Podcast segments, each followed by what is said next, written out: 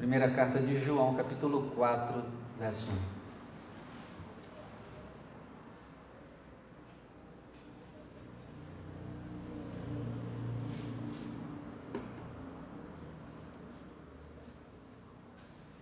Na verdade, vamos ler agora o versículo 4. 1 João 4, 4. Posso ler? Acharam? Diz assim: Filhinhos, sois de Deus e já os tendes vencido. Porque maior o que está em vós do que o que está no mundo. Vou ler de novo.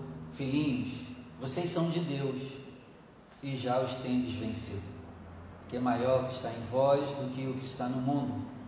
Agora eu vou ler o versículo 4, eu leio e você repete comigo, vamos lá? Filhinhos, Filhinhos. sois de Deus e já os tendes vencido, porque maior, porque maior é o que está em vós do que o que está no mundo.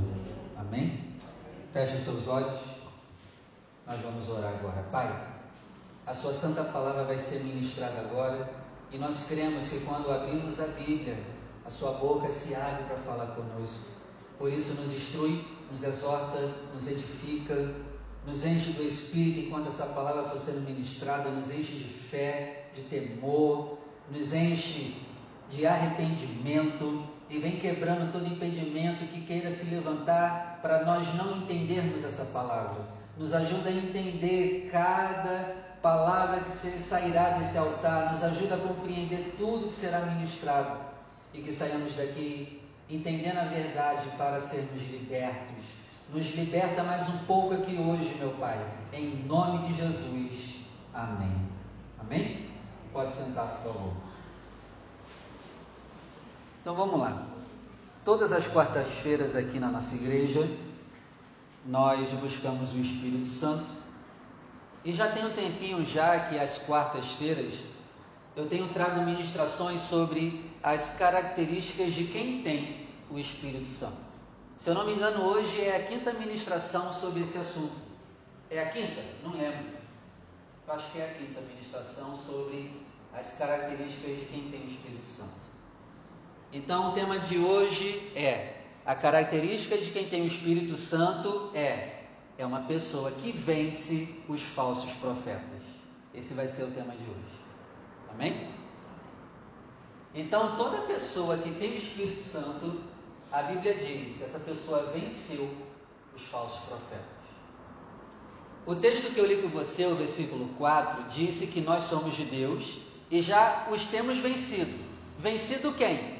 Os falsos profetas. O contexto aqui é falso profeta já temos vencido os falsos profetas, porque maior é o que está em nós do que o que está no mundo. Então, esse contexto de que maior o que está em nós do que o que está no mundo é no contexto do que? Vencemos os falsos profetas.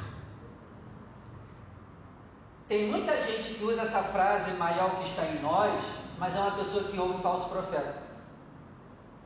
Porque o contexto correto para aplicar essa frase é contra falso profeta.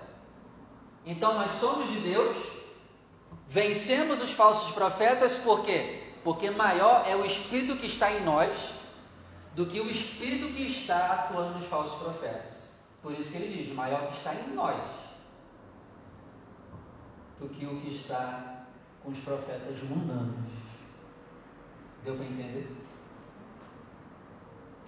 Então, se nós temos o Espírito Santo nós não ouvimos falso profeta, não acreditamos em falso profeta, nós sabemos discernir quem é falso e quem é verdadeiro. Eu fico muito triste porque a maioria das pessoas conhece a pessoa a primeira vez e já diz homem de Deus, mulher de Deus quer definir homem de Deus e mulher de Deus só pela primeira pregação que ouviu da pessoa ou pelo primeiro contato com a pessoa, já diz que é homem de Deus e mulher de Deus. Vamos ler o versículo 1 aqui. 1 João 4, verso 1. Amados, não creia em todo espírito, mas prova, provai se os espíritos são de Deus porque já muitos falsos profetas se têm levantado no mundo. Então a palavra muito é muito, não é pouco. Então nós temos muitos falsos profetas na sua igreja e na nossa igreja. Tem um monte. Pastor, aqui também? Aqui também. Na sua também? Na sua também. Tem. Não tem jeito.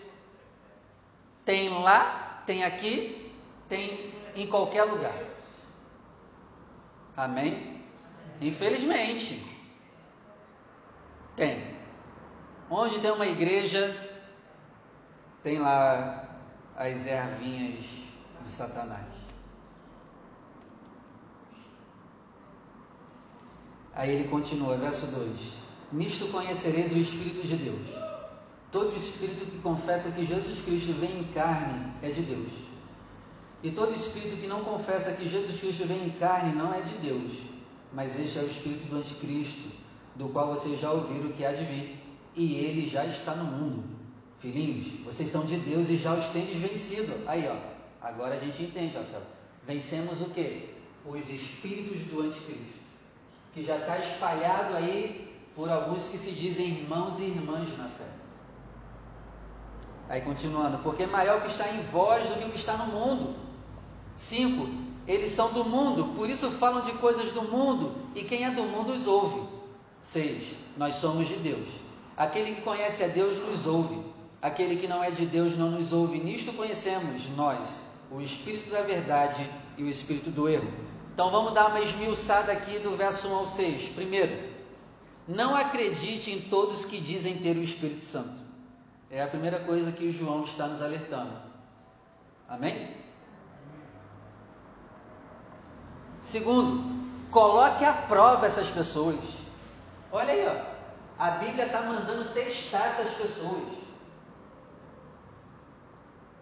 Não, pastor, não julgueis. Não, é para julgar. É para testar. Para ver se é mesmo de Deus ou não. Você deveria me testar. Usa essa palavra contra mim. Pode usar. Eu não estou te ensinando como conhecer os falsos profetas?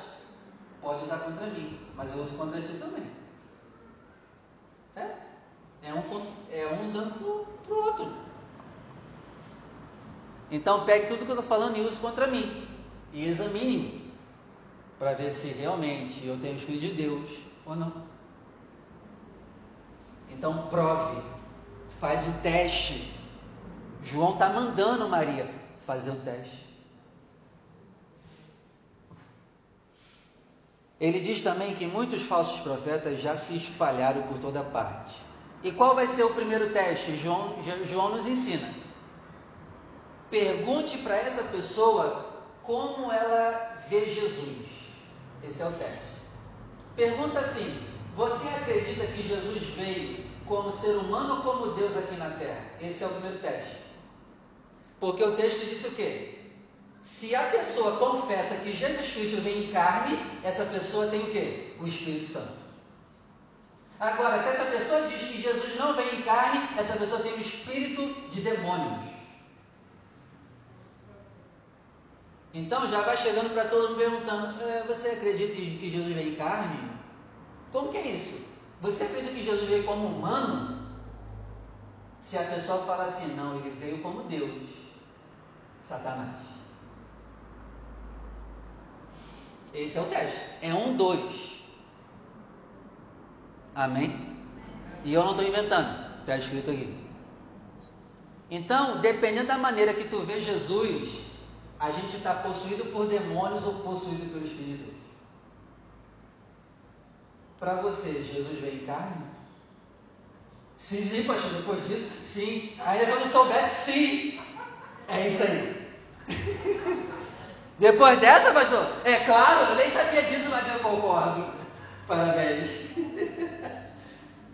né? Tem gente que nem sabia disso aqui. Não, mas eu concordo. Ah, que bom. Que bom! Concordo, nem sabendo, mas eu, eu entendo que isso aí é o certo. Jesus veio em carne? Jesus veio 100% humano aqui na terra? Sim? Você concorda com isso? Tem alguém com dúvida? Ah, tá. Jesus veio como ser humano? Todos aqui acreditam nisso? Sim. Nem que seja na marra, mas sim, né? Amém. Vou acreditar em vocês. Mas agora deixa eu te fazer uma pergunta. Tu falou que acredita mesmo que Jesus vem em carne, né? Então vamos fazer o testezinho agora. Jesus jejuou quantos dias? 40 Segura. 40 dias, correto? Se eu te falar para fazer um jejum de 40 dias, você consegue? Não? Por quê? Não aguenta. Mas por que, que ele conseguiu então e a gente não consegue? Hã? Será que ele fez o jejum como Deus? Sim ou não? Não, ele não fez jejum como Deus, porque ele veio como ser humano. Ó, já estou pegando vocês. Ele veio como humano ou como Deus? Calma. Ele veio como humano, correto? Então ele fez o jejum como humano. Concorda? Não foi como Deus. Ou foi? Se foi, tu tem outros filhos. Ó, vocês estão. Eu tô, acho que eu estou pegando vocês. Ele fez o jejum como homem ou como Deus? 100% humano, correto? Porque tem gente que chega e fala assim: não, pastor, ele fez jejum de 40 dias porque ele era Deus. Não, você está errado. Ele fez como ser humano. Amém? Claro, cheio do Espírito Santo. Ele se preparou para fazer, mas olha aqui, olha aqui, calma, não se empolga não. Se ele fez o de 40 dias, por que, que a gente não consegue fazer pelo menos de um dia? Se ele fez como humano, nós somos humanos também, igual ele foi. Por que, que a gente não consegue fazer pelo menos um de 24 horas?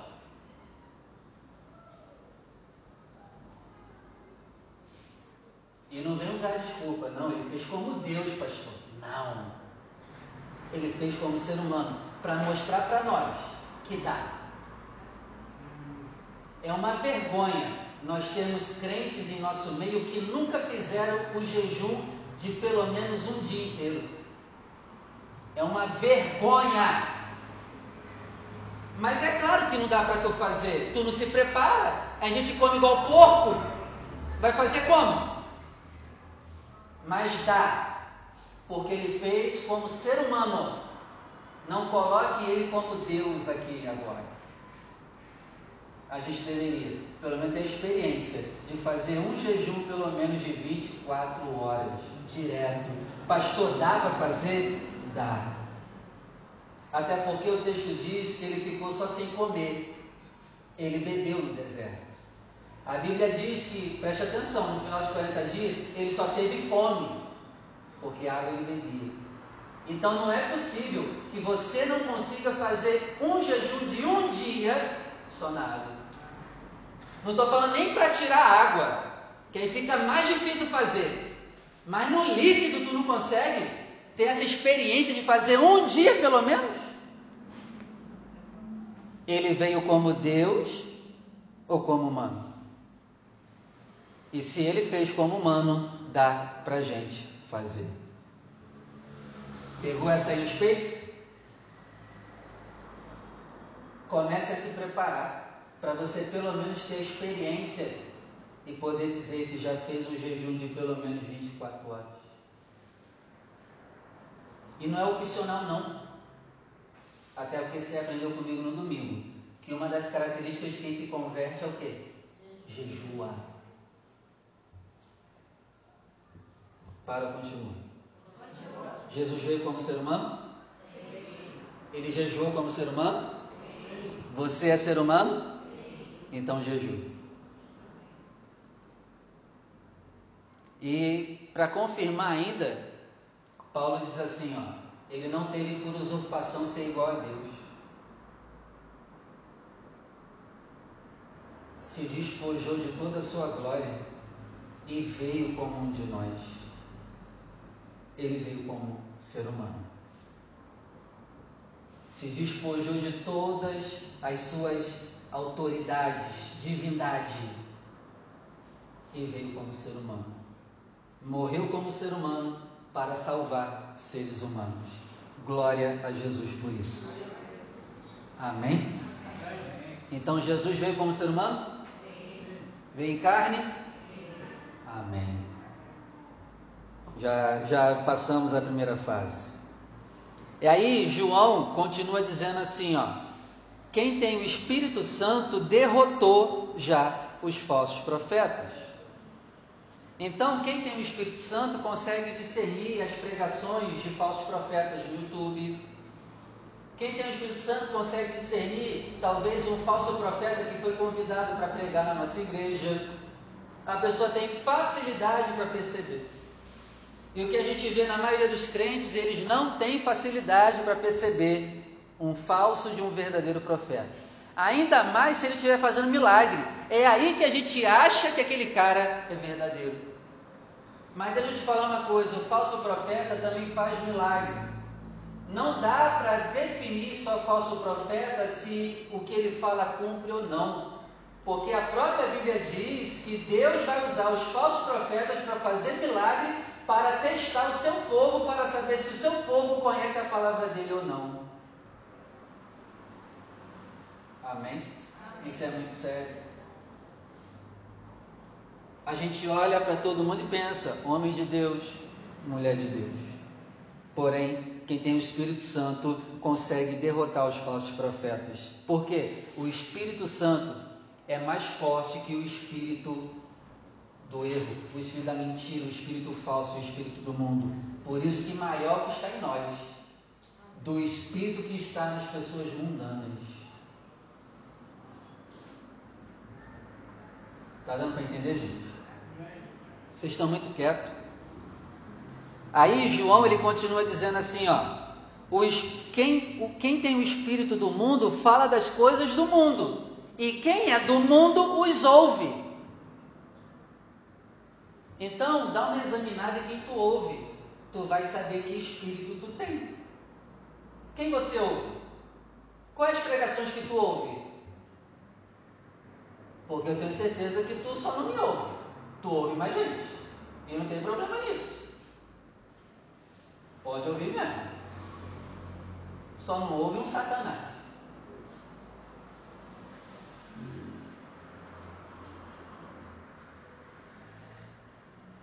A gente consegue discernir? Então, quem tem o espírito do mundo fala das coisas do mundo, e quem tem o espírito do mundo ouve quem está falando através do espírito mundano. Então, vamos dar um exemplo aqui: a cultura. Se você acredita no que a cultura prega, você já tem o espírito do mundo. Porque a cultura é totalmente contrária à palavra de Deus. Por exemplo, a cultura prega o feminismo. Se as mulheres aqui acreditam no feminismo, vocês são mundanas. Amém? Amém, mulherada? Se vocês acham que o feminismo tem uma coisa de boa para vocês, vocês já estão dominados pelo espírito do mundo. Se tiver pessoas aqui que são a favor do, do aborto, vocês já estão com o espírito do mundo. E por aí vai. Então, quem é do mundo segue a tendência do mundo. Amém? Amém? Não siga a tendência do mundo siga a tendência da palavra de Deus, que é totalmente contrária à tendência do mundo. E aí João termina o versículo 6 do capítulo 4 dizendo assim, ó: Quem conhece a Deus nos ouve. Quem não nos ouve não é de Deus. Então é simples, quem não ouve a Bíblia não é de Deus.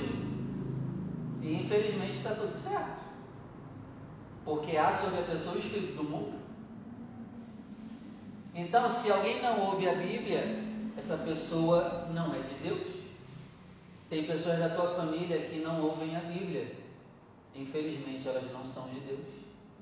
Tomara que Deus as alcance, porque agora elas estão dominadas pelo espírito do mundo e só ouvem o que o mundo fala.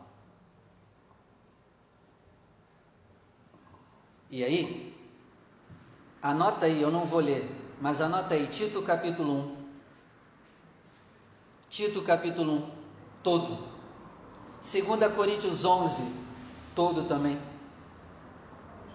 Se você puder anotar, anota aí para você ler em casa, dever de casa. Tito capítulo 1, todo. Depois, 2 Coríntios 11. Eu não vou ler porque não vai dar tempo. É muita coisa para pouco tempo. 2 Coríntios 11, todo. 2 Timóteo capítulo 2, todo. 2 Pedro capítulo 2, também todo. E Judas capítulo 1, todo. Deu para anotar? O que é que eu repito? 2 todo. Mais rápido aí, gente. Vamos lá. Tito capítulo 1 todo. 2 Coríntios 11 todo. 2 Timóteo capítulo 2 todo. 2 Pedro 2 todo. E Judas capítulo 1 todo. Lê em casa. Faz um esforço para você ler em casa. Porque esses textos aqui vai nos ensinar como identificar os falsos profetas e como vencê-los.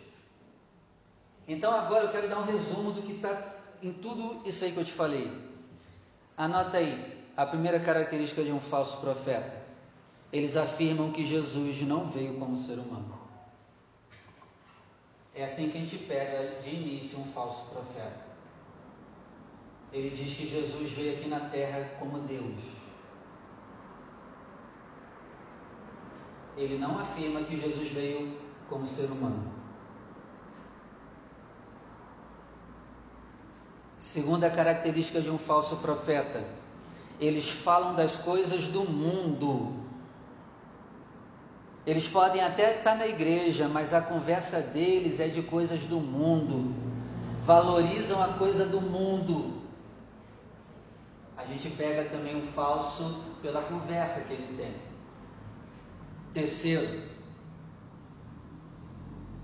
o falso profeta não é só o que está no altar. O falso profeta é o que também está sentado na cadeira.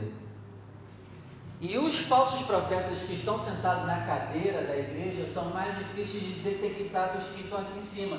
Porque é mais fácil detectar quem está aqui, porque ele vai ter que abrir a boca e ensinar. E se eu for mundano, eu, eu vou pregar a verdade, mas nas entrelinhas eu vou trazer coisas mundanas aqui de cima. Agora, o pior é o que está aí, ó, sentado. Está dando para entender? Então, nós temos falsos profetas aqui em cima, mas presta atenção: tem falsos profetas sentados na cadeira também, junto com a gente. E esses são os piores, é mais difícil de detectar. Porque eles não vão falar nada aqui, nada aqui não. Se tiver alguém aqui que não concorda comigo, com o que eu estou pregando aqui, essa pessoa não vai se levantar aqui agora e vai me confrontar. Ela vai fazer o quê? Vai chegar em casa, aí vai mandar um WhatsApp para outro irmão e vai dizer, viu o que falou? É assim ou não é? É assim.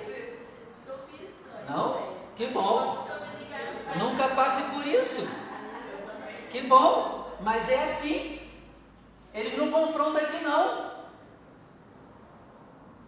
Seja mulher, seja homem. E levante e diz, eu não concordo com nada que o senhor fala. Seja homem, seja mulher. Mas não, espere para casa. Aí é de casa. Lembra, não falavam mal de Moisés na cara dele. A Bíblia diz, eles, eles falavam mal do Senhor de Moisés em suas tendas. Isso já é antigo. Se a Bíblia fosse escrita hoje, ele ia dizer: e falavam mal de Moisés e Arão no WhatsApp. É, gente. E jogavam indiretas no Facebook.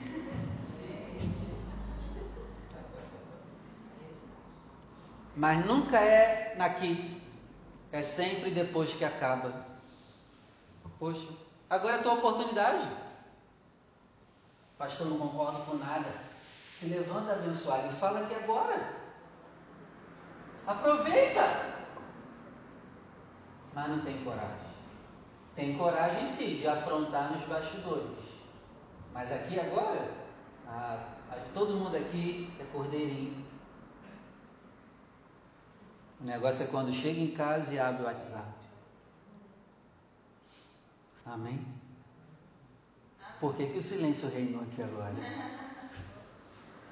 Estou meditando, né? Para ou continua? Então, o falso profeta não é só quem está no altar, mas é também tem o falso profeta na cadeira. Tem falso profeta que não ensina no púlpito, mas tem falso profeta na cadeira, que entende errado a Bíblia. Ele já é um falso profeta. Entenda isso, porque a gente acha às vezes que o falso profeta é só quem está aqui em cima ensinando. E mal sabe que tem membro que já é um Satanás. E eu tenho certeza que não é nenhum de vocês que estão aqui, né? Amém. Outra característica do falso profeta, a Bíblia diz que eles são pessoas revoltadas. Você é revoltadinho? Você tem grande chance de ser um falso profeta. A Bíblia diz que eles são revoltados. São pessoas revoltadas com tudo e com todos. Você já é um falso profeta. E aí tem algum revoltadinho que precisa de uma paulada santa para se acalmar? Uma paulada para a glória de Deus? Será? Outra característica, só pensa no dinheiro. Você é escravo do dinheiro? Você é um falso profeta. Você só pensa em dinheiro? Já somos falsos profetas. Outra característica, preguiçosos. Não tem ninguém preguiçoso aqui, né? Aleluia. Esse silêncio me dá medo. Preguiçosos. Outra característica do falso profeta, ele é preguiçoso. Só pensa em comer. A Bíblia diz sobre isso. Não estou inventando nada. Está tudo nas referências que eu te dei só pensa em comer. Não tem ninguém aqui que só pensa em comer, né? Nossa, a gente está na igreja perfeita, oh glória. Só pensa em comer, são cheios de ódio. E aí, tem alguém aqui cheio de ódio? Não? Rebeldes. Tem rebelde aqui? Não, a gente está na igreja perfeita. Rebeldes. Outra característica, eles não são capazes de fazer nenhuma coisa boa, eles não dão frutos. Eles são demônios em nosso meio. Eles não ajudam e atrapalham. Eles não dão frutos em nada. Se você não dá fruto em nada na tua igreja, tu já é um falso profeta. Pastor, eu não faço nada. Já é um falso. Lembra da parábola dos talentos? Não, eu não fiz nada, eu só guardei. Servo mal. Não, mas é que eu estou devolvendo, eu não fiz nada. Estou devolvendo. Servo mal, você não deu fruto. Maligno. Então quem não dá fruto já é um falso profeta. Eles são exploradores, eles são aproveitadores das pessoas. E lembre-se, não é só aqui em cima. Talvez nós temos amizades exploradores. Eles são falsos profetas. São exploradores. A Bíblia diz, eles são faladores, falam demais. Ninguém aqui fala demais, né? Ninguém aqui fala pelos cotovelos, né? Aleluia. Às vezes fala. É, olha aí faladores. Eles também são, eles adoram se meter em discussões tolas e sem valor que acabam em brigas. Discussões tolas. Por exemplo, uma discussão tola. É discussão bíblica às vezes, mas é tola. Vou te dar um exemplo aqui. Ah, pastor, Está sabendo que quando Jesus voltar, ele primeiro vai restaurar a terra toda, vai deixar a terra limpinha para depois vir? Eu já ouvi isso. Aí eu pensei na minha cabeça, e o que que interessa? Eu não falei. Eu queria falar, mas eu não falei, para ser educado, mas eu pensei na minha cabeça. Tá, mas o que que esse assunto é tão relevante? Que a terra vai estar limpinha para Jesus voltar? Onde está escrito isso também? Isso também não tem base bíblica. Porque, pelo contrário, isso aqui deve, vai estar tá, vai estar tá imundo, porque vai ser muita gente morta. O fedor vai estar tá feio e ele vai voltar. Ele vai voltar matando milhares de seres humanos. Isso aqui não vai estar cheirando bem. Prepare a máscara quando Jesus voltar. Assim, não tem lógica, cara, esse papo. Outra, outra, outra conversa bíblica que não tem papo. Pastor, onde ficava o jardim do Éden? Cara, não dá para saber. Cara, de que, que adianta a gente se aprofundar nisso para querer saber onde ficava o jardim do Éden? Isso é que gera discussões tolas e brigas. Sim, você quer pesquisar com você mesmo, amém. Mas de que, que vai adiantar você descobrir exatamente na geografia onde ficava o Jardim do Éden? Isso vai te acrescentar em que espiritualmente? Nada. Vai ser só um acúmulo de conhecimento. Não é melhor você saber como entrar no futuro Éden? É ou não é? De que, que adianta saber a localização do antigo Éden se no final a gente parar na localização do lago de fogo e enxofre?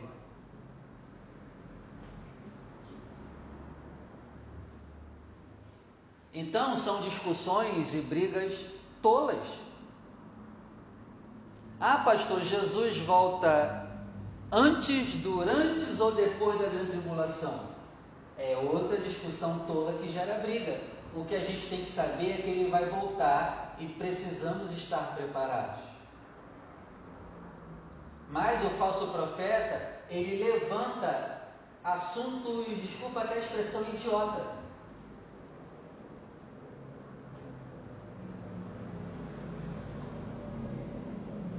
Está dando para entender? Que não vão acrescentar em nada e não, não vão nos ajudar a alcançar a vida eterna. Então, não se meta em discussões tolas e sem valor que no final acabem em briga. Outra característica de quem é falso profeta, eles têm uma vida imoral. Eles vivem em pecado. Eles agem por instinto, desprezam a autoridade. Deixa eu falar uma coisa aqui para você. Se você é membro dessa igreja e despreza a minha autoridade, você já é um falso profeta. Uma característica do falso profeta, ele não respeita ninguém, só respeita ele mesmo. Será que temos falsos profetas? Se eu te pedir para fazer alguma coisa fora da palavra, me desobedeça, não faça. Mas se eu te peço dentro da palavra, faça. Amém? Porque tem gente que diz amém aqui, aí quando chega em casa, amém nada. Porque ninguém, o falso profeta não vai falar aqui que é contra, ele vai falar onde sempre? Em casa. Eles agem por instinto, eles xingam. Ninguém aqui xinga não, né? Não, pastor, eu estava na raiva e eu xinguei. Hum,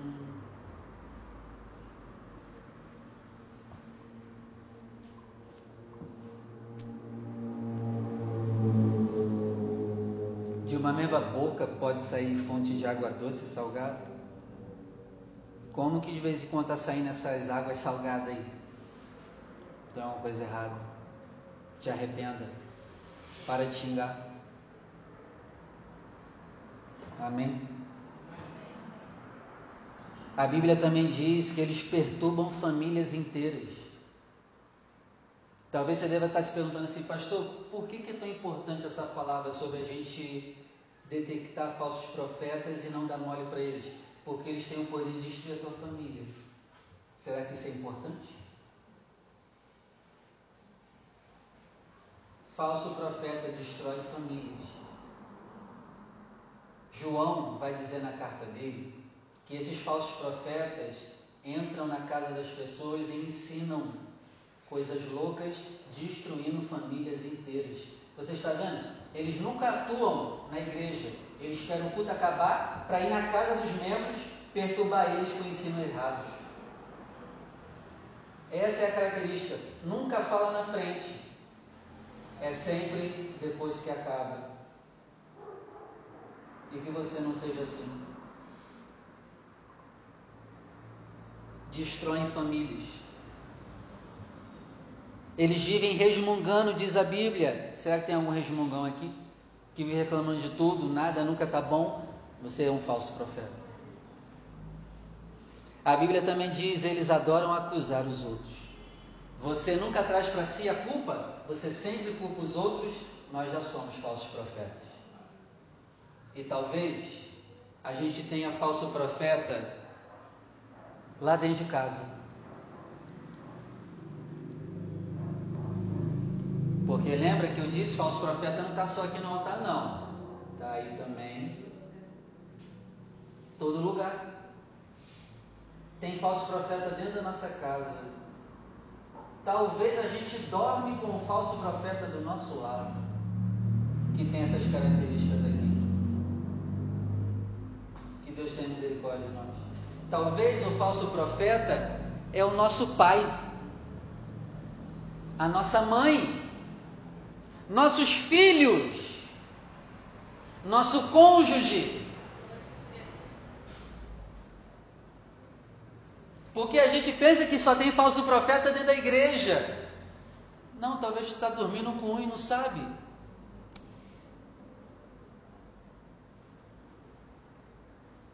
Por isso, aos futuros que querem casar, pense muito bem com quem você vai dormir. Você poderá estar dormindo com um falso profeta. Então, o falso profeta pode ser o nosso tio, nossa tia, nosso avô, nossa avó, nosso irmão da igreja. Talvez na nossa igreja, ou em qualquer igreja, não seja o pastor o falso profeta, mas seja alguns membros e obreiros. Porque a gente tem mania de olhar só para o altar e achar que é só do altar que sai falso profeta. Às vezes não. Às vezes tem igreja com o pastor sério, mas alguns membros e obreiros que são verdadeiros satanás. Está dando para entender? E que não seja vocês. Que Deus nos livre desse espírito. Que nós sejamos cheios do Espírito Santo. E para terminar, o que, que nós devemos fazer diante de tudo que a gente ouviu hoje? Primeira coisa, não podemos ser como eles. Porque talvez, infelizmente, a gente já conviva com alguns. E não tem jeito, tem que conviver. Mas dá para você não ser igual a eles. Amém? Segundo, não podemos acreditar neles. Cara, você não pode acreditar no falso profeta. Sabe qual é uma das consequências? Vai perder a vida eterna. Isso é pouco? É pouco? Caríssimo. Terceiro, precisamos colocá-los à prova.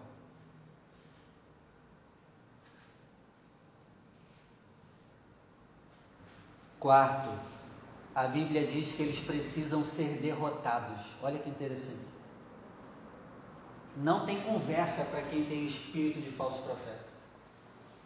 Não tem amizade não tem carinho. A Bíblia diz, o apóstolo do amor ainda diz, eles precisam ser derrotados. O apóstolo do amor, João. Eles precisam ser derrotados. Derrotados como? Por exemplo, em argumentos. A Bíblia diz, ó, Paulo diz, a Bíblia é poderosa para destruir argumentos e fortalezas loucas. Então, se eles vierem com a besteira, eles já tem que já dar uma pancada na Bíblia e mandar calar a boca que está falando besteira. Eles precisam ser derrotados. Lembra de Apocalipse 2? Tinha uma igreja lá que a igreja liberou Jezabel de ensinar aquele rebanho. Lembra? E ela ensinava o povo daquela igreja o quê? A se prostituir e a comerem do que era sacrificado aos ídolos. A gente não pode deixar esses demônios falarem na igreja.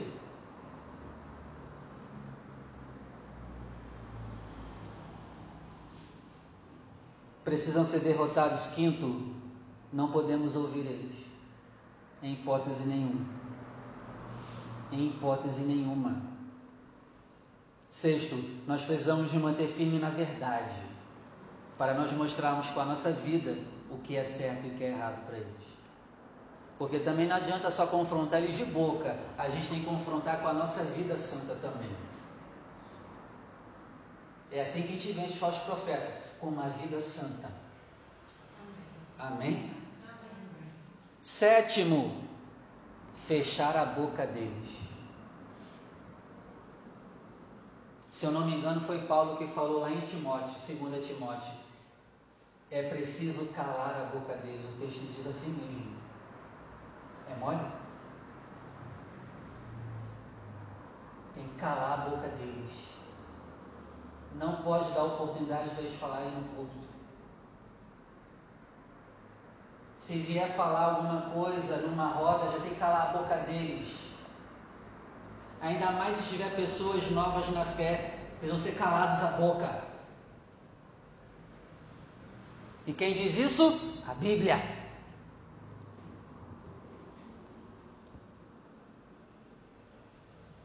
Amém? Amém? Se você conhece a Bíblia, você vai ter autoridade para perceber se o que a pessoa está falando é certo ou errado. Então já manda calar a boca. Ô, oh, cala a boca, tá falando besteira. É assim, pastor? É. Tá falando besteira. Shhh, parou. Não é assim não. Precisam ser calados. Lê lá depois, eu não estou inventando, tá assim mesmo.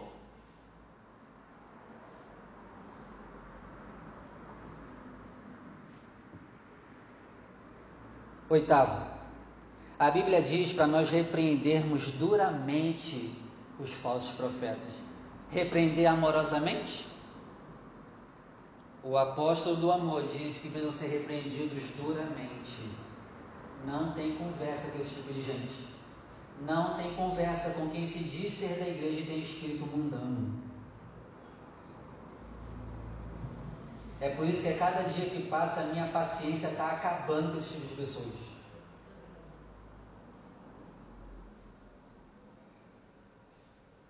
Deus nos levantou para caçar essas pessoas no rebanho dele e arrancar esses lobos. E eu estou igual maluco procurando essa gente aqui. Eu estou doido para achar. Eu estou com sangue no olho. E você deveria estar tá também. Sabe por quê? Porque essas pessoas destroem a igreja do Senhor. E nada pode ser mais valioso para nós do que a igreja do Senhor. Não tem coisa mais valiosa aqui na terra do que a igreja do Senhor. É a única instituição que os demônios respeitam. É a única instituição que tem poder para destruir o mal. Por isso vamos calar a boca deles e derrotá-los, repreender eles duramente. Não tem conversa. Nono. Isso aqui Paulo disse lá em Coríntios, e Paulo disse assim, ó: parem de suportar com alegria esses falsos mestres no meio de vocês. Amém? Não tem conversa, Maria.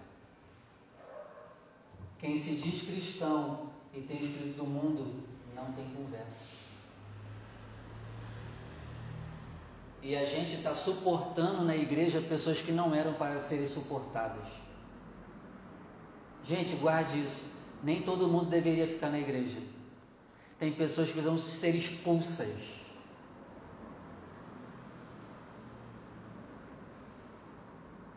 Quem tem esse espírito tem que sair.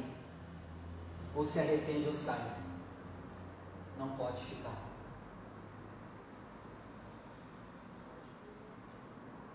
E você deveria me ajudar nisso, a caçar os dragões. Porque Deus levantou para caçar dragão. Nós somos caçadores de dragões. E nós temos que tirar os dragões do nosso meio. Nós temos que detectar os dragões lá na tua casa, onde você trabalha, na tua vizinhança. Tem um monte de dragão. E o que, precisamos fazer? Calar a boca deles. E aí, será que você é maduro para entender essa palavra de hoje? Porque totalmente confronta tudo que a gente já ouviu. Continua, para. Acho que vocês não estão suportando, não. Então, parem de suportar com alegria esses falsos mestres. Parem também de suportar de, boas, de boa vontade esses loucos. Paulo fala isso em 2 Coríntios. Décima primeira coisa que devemos fazer: ficar longe de discussões sem valor. Nós vamos discutir o que? O crescimento da igreja? Então vamos discutir. É uma discussão boa para a glória de Deus. A gente vai sentar para discutir onde ficava o jardim do Éden. Não vou perder meu tempo contigo. Vamos discutir aqui para a gente conversar maneiras de evangelizar melhor, realendo? Beleza, vamos. Aí sim. Aí sim. Décima segunda coisa que devemos fazer, já estou acabando, tá? Não dorme não, aguentei mais um pouco. Precisamos crer em Jesus do jeito certo. Ele veio em? Ele veio como Deus? Ele veio como homem. 100% carnal? Sim.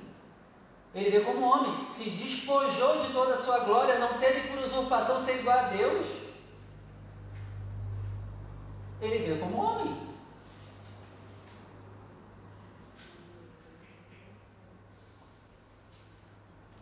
Sim, claro, ele é Deus, mas ele estava aqui como homem, 100% humano.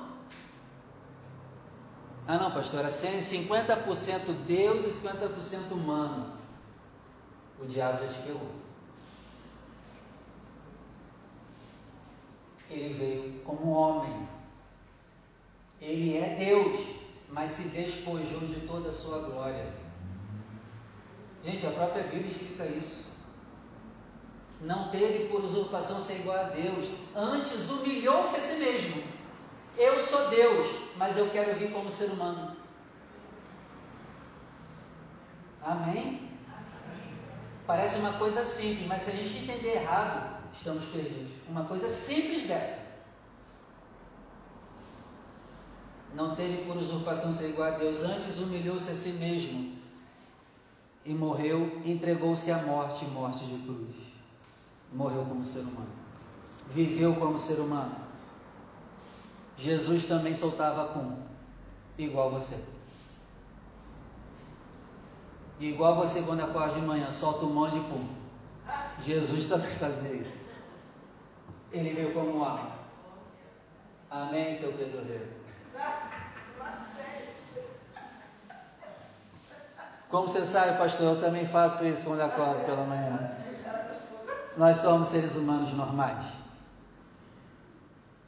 E por último, se você tem vivido dessa maneira, se arrependa e deixe de ser um falso profeta. Se você não respeita a autoridade, você já é um falso profeta, te arrependa enquanto é tempo. Para que o Espírito de Deus venha sobre ti. Amém? Vamos orar? Se coloque de pé.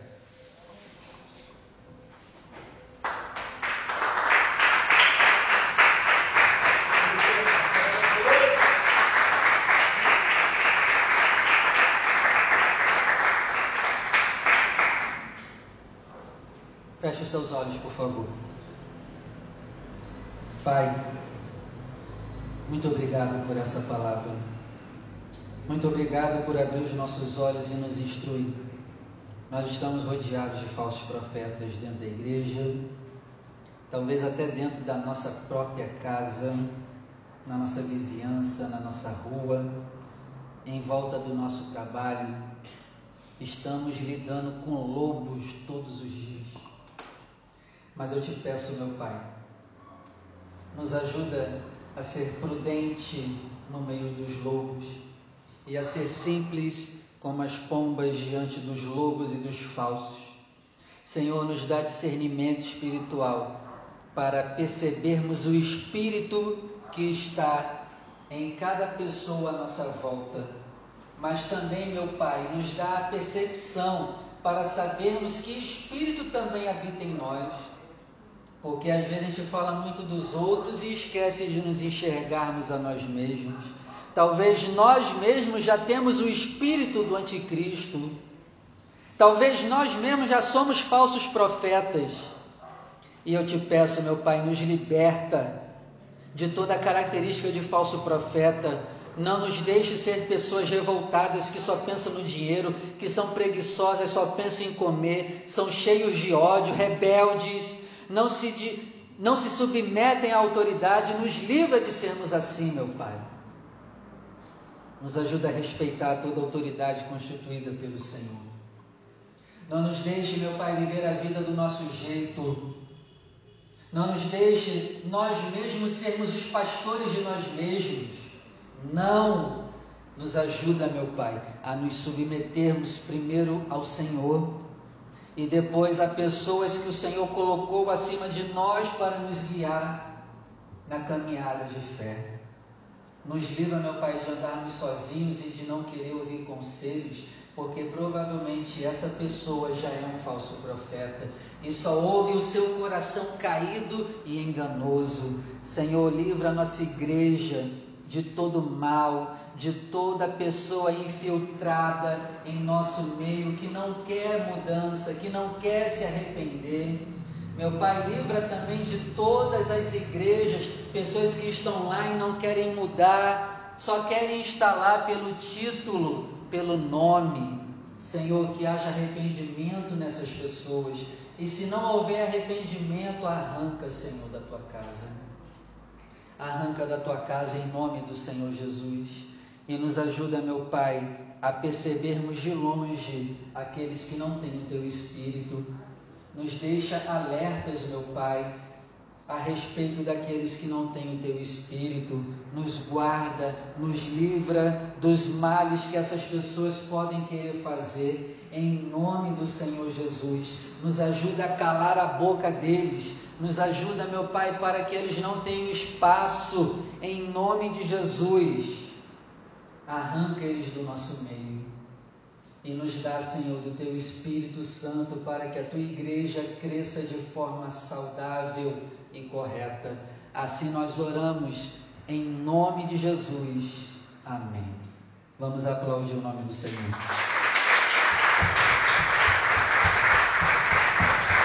Que assim seja feito.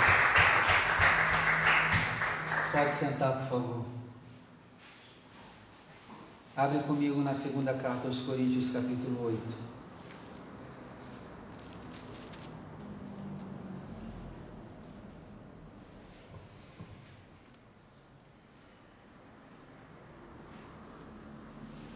Segunda Coríntios 8, verso 1.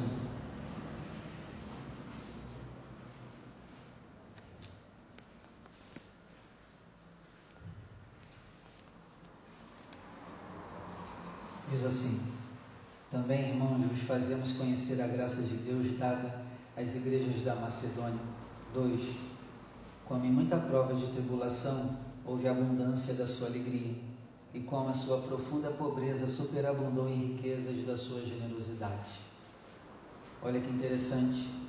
Aqui Paulo está elogiando a igreja da Macedônia para a igreja de Corinto.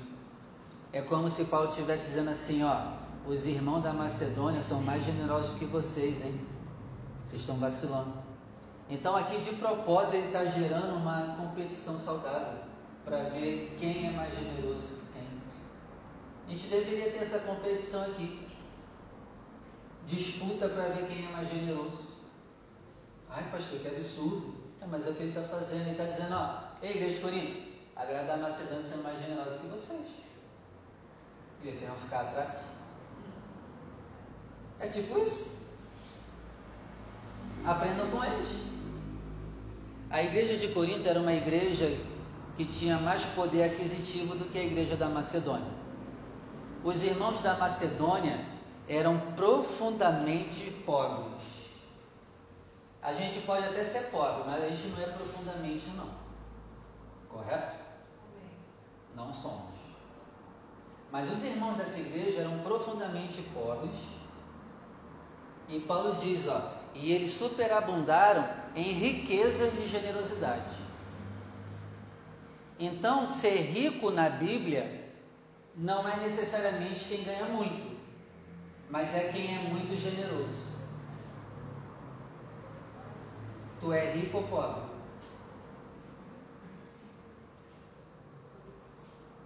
Porque a riqueza e a pobreza não está no quanto você tem, mas é enquanto você doa, enquanto você é generoso. E aí? Não, pastor, eu tenho pouco, eu faço pouco. Você é pobre. Pastor, eu tenho pouco e faço muito. Você é rico. Está entendendo? A lógica contrária do reino de Deus. Tu é rico ou é pobre? As tuas ofertas determinam a tua pobreza e a tua riqueza. Se você é generoso, dentro do contexto que você ganha, você é rico. Lembra? Os ricos davam do que sobrava e Jesus recebeu? Não, não recebeu. Mas uma pobre viúva deu tudo o que tinha, suas únicas duas moedas. Ela era mais rica do que todos aqueles ricos. E essa saiu justificada. Então não bote desculpa na pobreza para não ser generoso. Porque ainda que tu ganhe um real por mês, você pode ser generoso. E ainda ganhando um real por mês ser mais rico do que quem ganha mil reais por mês. Porque Deus mede a riqueza enquanto eu dou, não enquanto eu recebo. É rico ou é pobre? Separe o teu melhor. Seja generoso.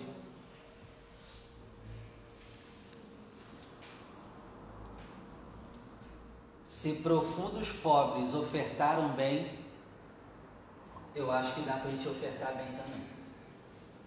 A gente não é profundamente pobre, não. A gente pode dar uma aumentada aí nas nossas ofertas. Mas isso é só para quem é generoso. Separe seu melhor. Você que vai ofertar, vem aqui na frente.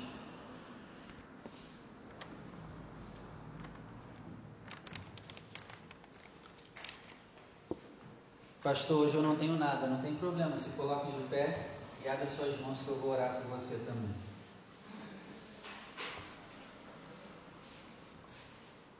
Levante ao céu a tua oferta. Pai. Aqui está o fruto do nosso suor, do nosso trabalho. Nos ajuda a ser ricos em generosidade, porque essa é a verdadeira riqueza do reino. Não importando o valor do que cai na nossa conta, nos ajuda a ser ricos em generosidade. Que o nosso coração não esteja limitado ao valor que cai na conta, mas que o nosso coração viva baseado na generosidade Abençoe aqueles que são generosos. Abençoe aquele que às vezes faz além do que poderia. Abençoe aqueles, meu Pai, que têm prazer em dizimar e ofertar na sua casa. Porque uma das características do falso profeta, ele não dizima, ele não oferta na sua obra, mas ele quer para ele todo o dinheiro. Nos livra disso, meu Pai, em nome de Jesus. Amém. Venha com alegria. e deposite no altar do Senhor a sua melhor oferta. Amém. Vamos embora? Vamos? Por que vocês estão me olhando assustados? Está tudo bem? Até sexta-feira, se Deus permitir. Quem vai dar benção hoje? Vem cá, Maria. Muito tempo que eu não te chamo. Vem cá. Já esqueceu? Não, pode esquecer não. A Bíblia diz assim, ó, vocês têm a unção do santo e sabem de tudo. Então você sabe de toda a benção final. Não sei. Não tem cola não. Vai ter que arriscar.